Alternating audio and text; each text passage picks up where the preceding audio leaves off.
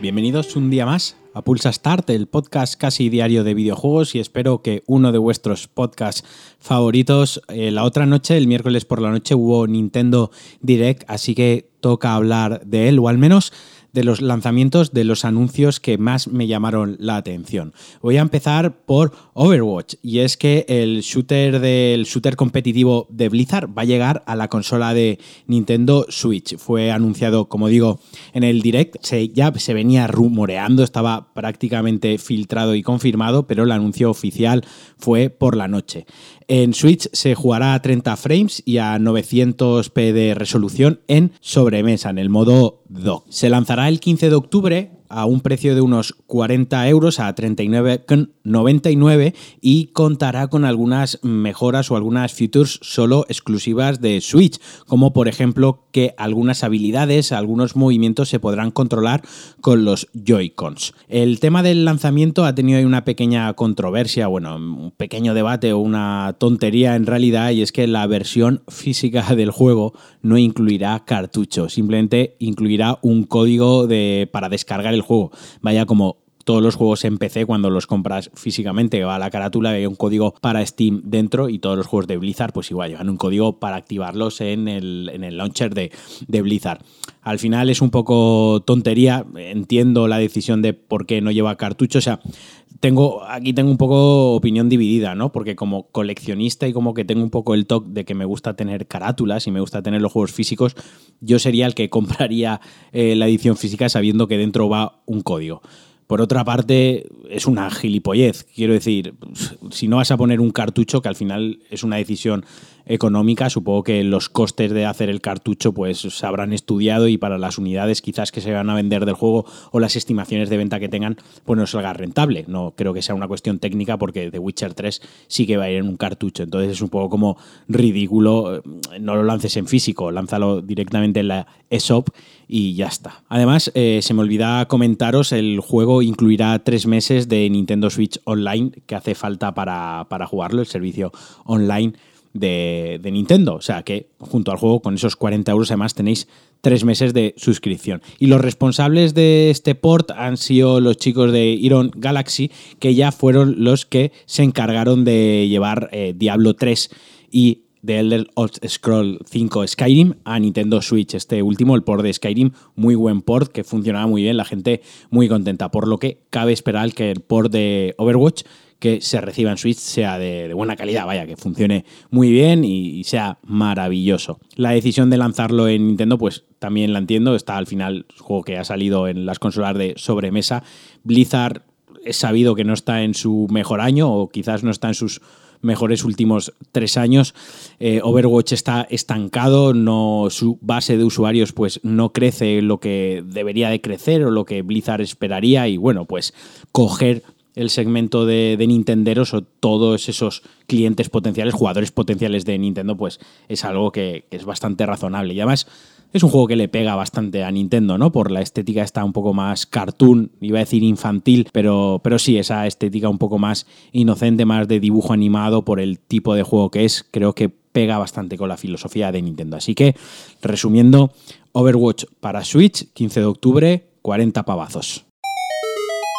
Y ahora toca Star Wars, porque otro anuncio bastante guay, y no solo para los nintenderos, también para los usuarios de PlayStation, fue que Star Wars Jedi Knight 2 Jedi Outcast, el nombre se las traes, el juego de acción basado en la saga de Star Wars, en el universo de Star Wars que llegó en 2002 para PC, para Xbox y para GameCube, llegará a Switch el 24 de septiembre y un poco más tarde para PlayStation 4. Y además los encargados del port, Aspir Media en este caso, también recuperarán el modo online. Pero no solo eso, sino que además en 2020, en el primer trimestre de 2020, también llegará Star Wars Jedi Academy, el, perdón, y Star Wars, el Jedi Knight Jedi Academy. Se las trae porque son tres nombres en uno de un mismo juego. Pero bueno, el juego que se lanzó un año, justo un año después que el Jedi Outcast. Y personalmente al Jedi Knight 2 flipé muchísimo, le metí muchísimas horas de vicio en PC y este la verdad es que me apetece jugarlo en PlayStation 4. Probablemente haya aguantado como el culo y ahora mismo cuando lo juegue se sienta como un juego pues obviamente de 2002, pero no sé, hay algo ahí, un toque de nostalgia que, me apetece jugarlo. Mira, me, me hizo gracia y me hizo ilusión este anuncio. Y otro anuncio más que también ha levantado pasiones, o al menos en mi tele de Twitter ha, revuelto muchas emociones positivas, por supuesto, ha sido el Deadly Premonition 2, A Blessing in Disguise. O sea, he dicho el nombre fatal, pero quedaros con la primera parte, la del Deadly Premonition 2, que es la continuación, la segunda parte del Deadly Premonition, un juego de culto que polariza mucho tanto para bien como para mal las opiniones. Es un juego que se lanzó en 2010 para PlayStation 3 y para Xbox 360 de investigación. Eh, investigabas unos asesinatos con toques paranormales, ¿no?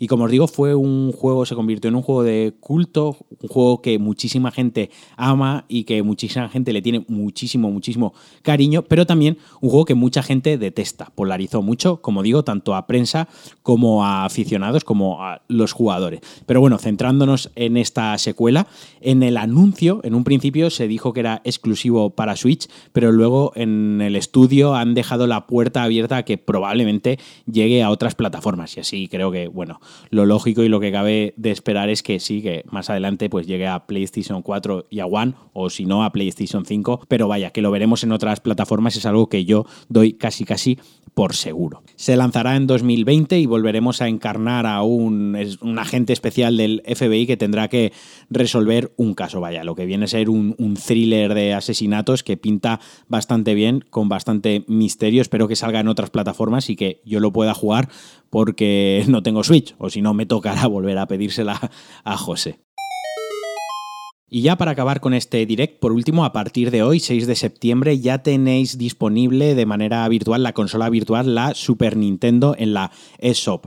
A partir de hoy está disponible con 20 juegos, así repasando un poquito la lista por encima, tenéis el Super Mario World, el Super Mario Kart, el The Legend of Zelda A Link to the Past, el Super Metroid, el F0, el Star Fox. Hay cositas bastante guays, bastante interesantes. Y además también se anunció que se pondrá a la venta un mando inalámbrico de Super NES a unos 30 pavos que se cargará y se conectará por USB a la consola. Pero que solo estará disponible para los suscriptores de Nintendo Switch Online. Aquí está Nintendo, sus Nintendadas, estas decisiones que toman ellos y que solamente pueden entender ellos. Pero bueno, en fin, lo que digo, tenéis ya disponible en la eShop. Eh, los suscriptores de la Nintendo Switch Online podéis acceder a este catálogo de momento de 20 juegos que se irán ampliando.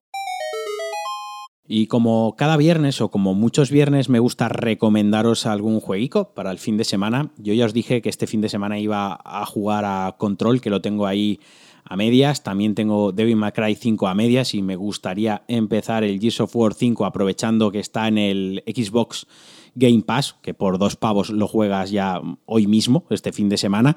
Pero bueno, como siempre me gusta recomendaros algo y este fin de semana, este viernes, os quería comentar que Metal Gear Solid HD Collection se ha añadido o se ha incorporado a este Game Pass que os comento de, de Xbox y además también se ha añadido el Death Cells, este, el indie de 2018, el mejor indie de 2018, este rock light con toques de soul, que ya os hablé de él en un podcast anterior. Pues estos dos juegos, que en realidad son tres, porque el Metal Gear Solid HD Collection lleva el Metal Gear Solid 2 Sons of Liberty y Metal Gear Solid 3 Sneak Eater, que este último pues es probablemente uno de mis tres juegos favoritos de toda la vida, se han añadido, como os digo, al Game Pass, que vale 4 euros al mes eh, en Xbox. Es decir, que está muy muy bien, así que os recomiendo que si sois usuarios de Xbox o si sois usuarios de PC, le deis un repasito al catálogo que tenéis en el, en el Game Pass, en estos servicios que tiene Microsoft, que a mí todavía me tienen un poco confundido, porque puedes pagar por un lado el de Xbox, puedes pagar por otro lado el de PC, luego hay otra suscripción que aúna las dos y además te incluye el live. Bueno, echadle un ojo porque de verdad hay catálogo muy muy interesante y por dos pavetes eh, jugáis uno o dos meses a mogollón de juegos. Así que cosa más barata y con más opciones no os puedo recomendar este viernes. Y hasta aquí el Pulsa Start de hoy, hasta aquí los Pulsa Start de esta semana. La semana que viene repasaremos cositas, llega el Tokyo Game Show, tengo alguna cosita en mente preparada, también quiero hacer un podcast hablando sobre la dificultad de los videojuegos, así que sin más, no me enrollo, os mando un abrazo muy fuerte y espero que tengáis un fin de semana cojonudo. Adiós.